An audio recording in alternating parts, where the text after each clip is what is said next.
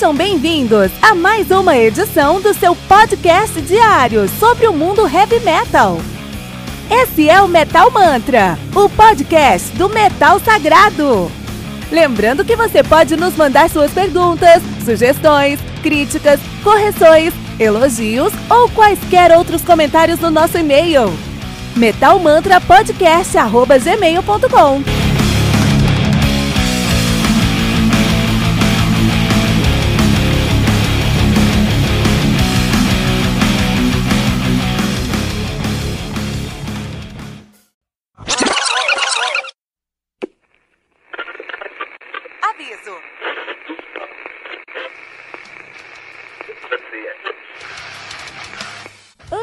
começar, avisamos que todo o conteúdo do Metal Mantra é Creative Commons. Por isso, músicas, links e podcasts citados nesse programa estão na descrição desse episódio.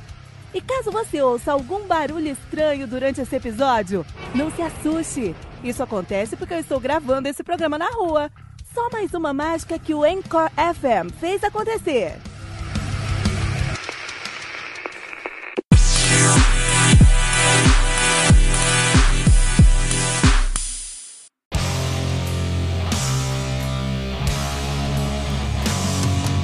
Thirteen do Black Sabbath, álbum lançado aí no dia 7 de junho de 2013 pela Vertigo Music, álbum que conta com 8 músicas totalizando 53 minutos de play. O Black Sabbath, que são os fundadores e dono da coisa toda aí, os caras que foram, fizeram, criaram, fundaram o heavy metal e muitos dizem também o doom metal. Isso é muito verdade nesse álbum. Os caras são de Birmingham, na Inglaterra estão nativa desde 69. De fato, eles terminaram em 2017. Para ser mais honesto, em 68 eles assumiram o nome de Polkatel, que é a primeira encarnação dos caras. Ainda bem que mesmo em 68 eles mudaram o nome para Earth.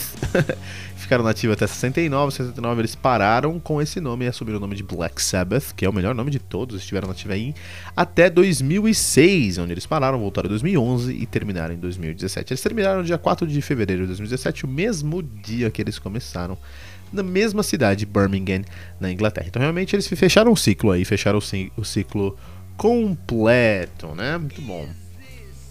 Uh, os caras têm uma discografia muito complicada aí de ser descrita, porque é muito grande e tem muitas coisas boas, muitas coisas ruins. Muitas delas já foram cobertas aqui no Metal Mantra, aqui no nosso Today Metal, né?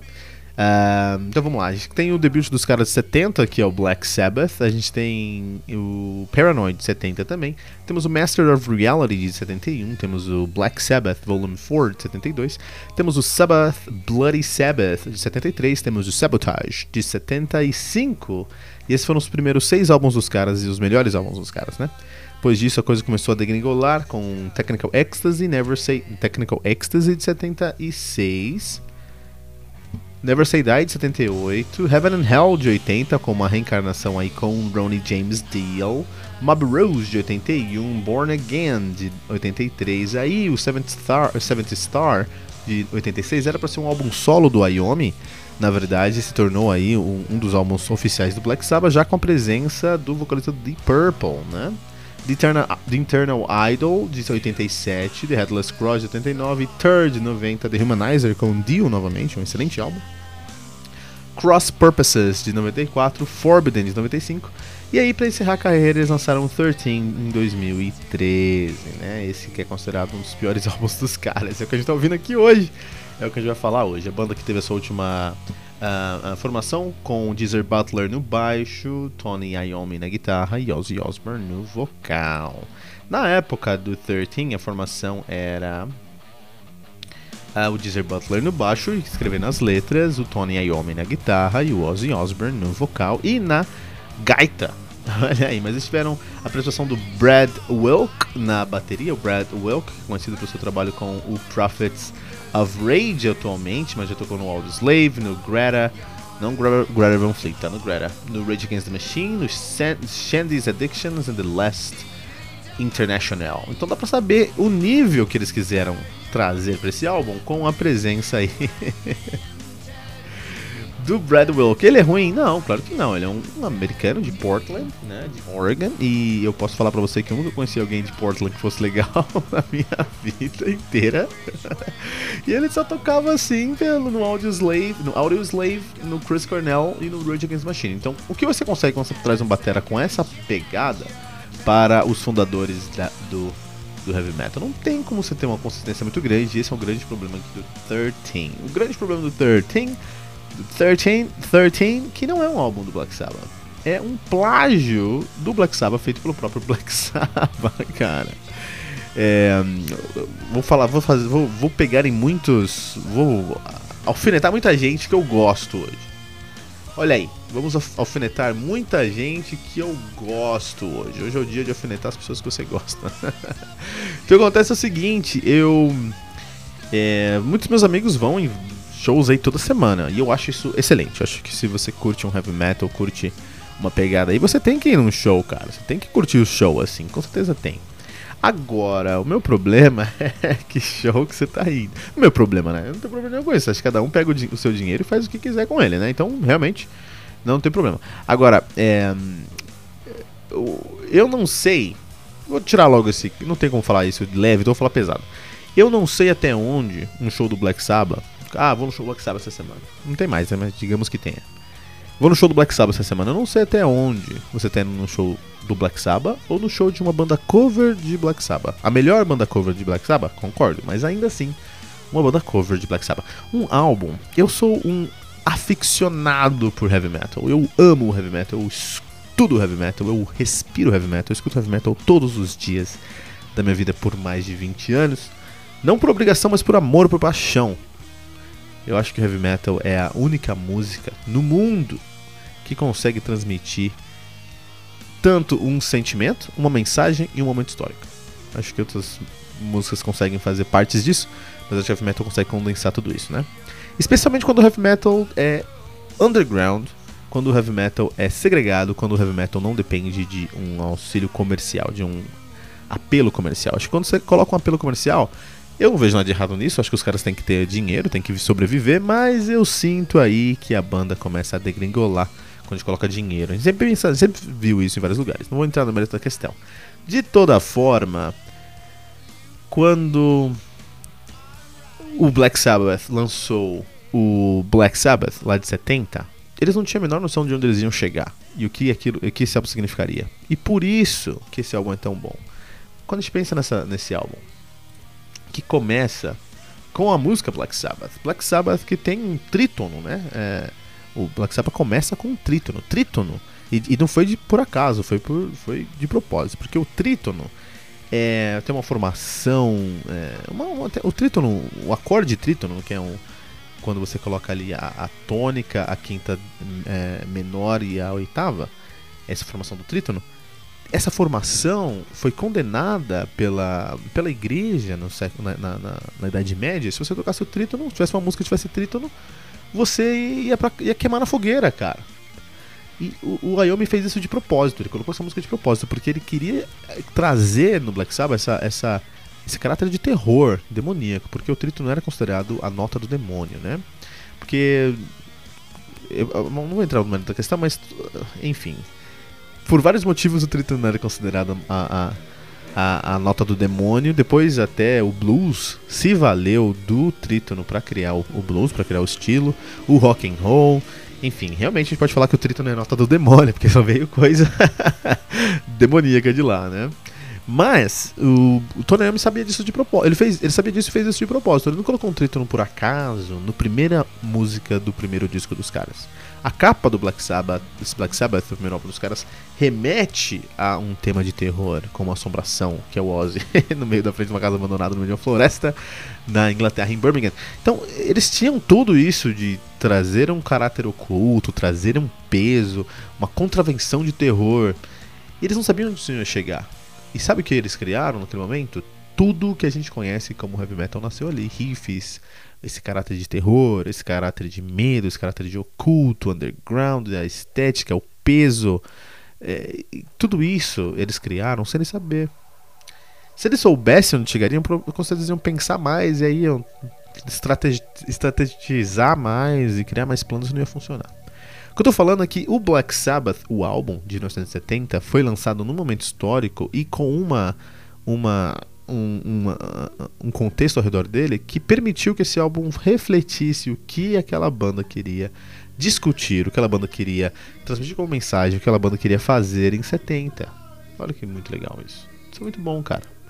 Se a gente pensa aí no uh, uh, Master of Reality de 71, Master of Reality de 71, a gente pensa em Children of the, the Grave, Filhos da, da, do túmulo, Filhos da, tu, da sepultura, né? Então quando a gente pensa nisso aí, cara, é, é, é, é esse álbum, mais uma vez, foi lançado num, num contexto histórico em 71, no momento, no, com uma energia, com uma, uma, uma honestidade que foi única.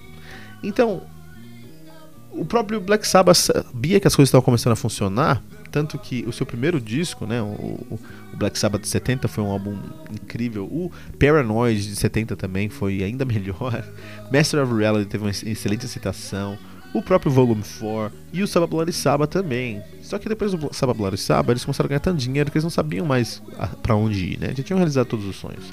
Ainda conseguiram fazer um ótimo álbum com o Sabotage, um álbum muito menos transparente, assim, muito menos difícil colocar uma palavra, muito menos honesto, essa é a palavra, mas ainda honesto. Mas aí, depois de 75, depois do Sabotage, veio o Technical Ecstasy, já com a presença pesada de um produtor falando: ah, não, 76, coloca aí uma muda esse riff aí, coloca um riff mais limpo, né?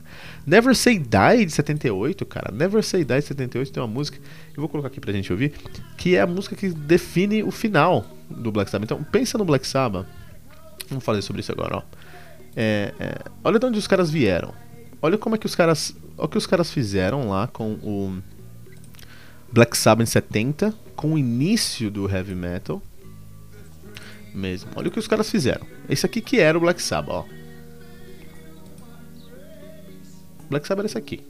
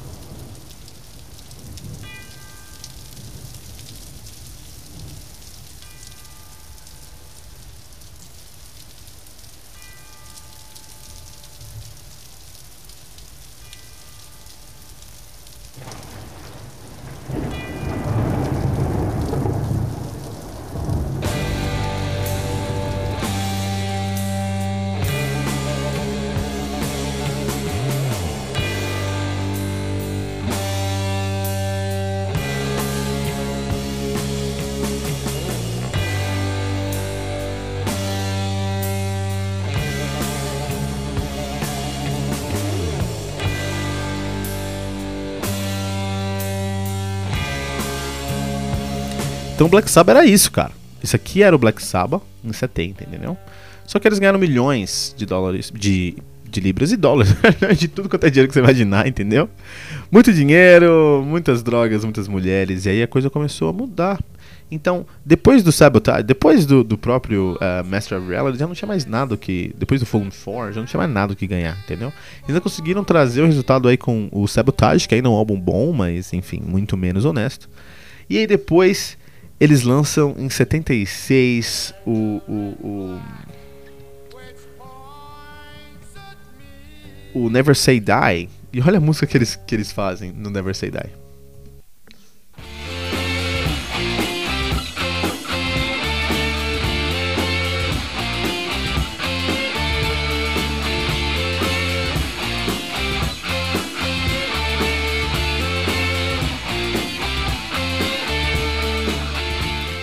Que isso?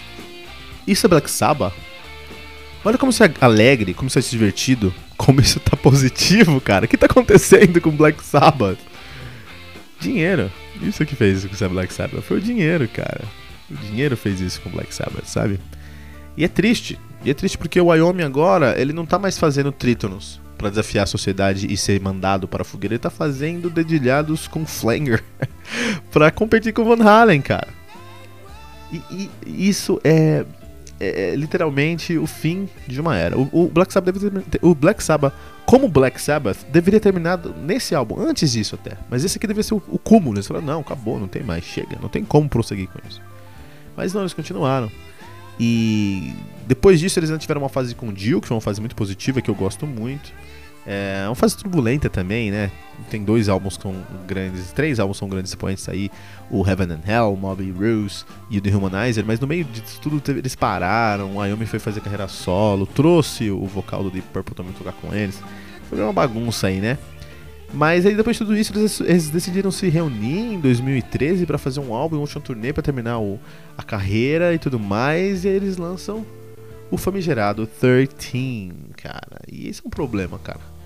Porque o 13, ele é o estereótipo do Black Sabbath, né? A gente fala que todas as bandas aí, todas as bandas de new metal, de doom metal, de sludge, de stoner, de tudo aí. Ah, me fala umas influências aí, Black Sabbath.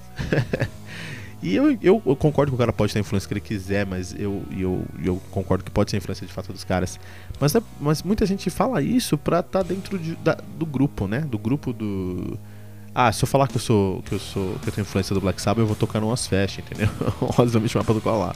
Eu acho que muita gente faz mais isso do que de fato é, é, é, hum, gostar mesmo do Black Sabbath. E quando a gente pensa no estereótipo do cara que escuta o Black Sabbath, a gente pensa no 13, que é um álbum muito fraco, muito artificial, muito plástico, né?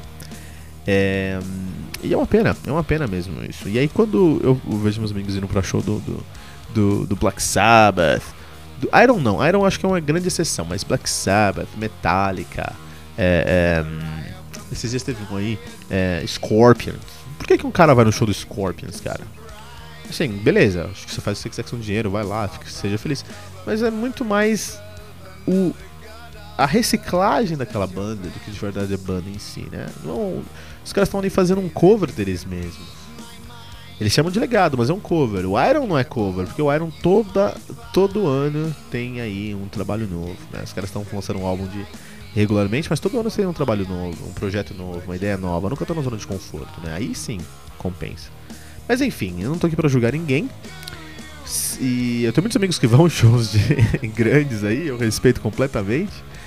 É, vai lá, mas é, é o, o, grande problema do 13 é isso, cara. O grande problema do 13 é que é um álbum que é o próprio cover deles mesmo. Esse Today Metal ficou enorme, mas precisava ficar enorme, porque a gente precisava falar sobre isso. Aqui, 13 do Black Sabbath no Metal Mantra.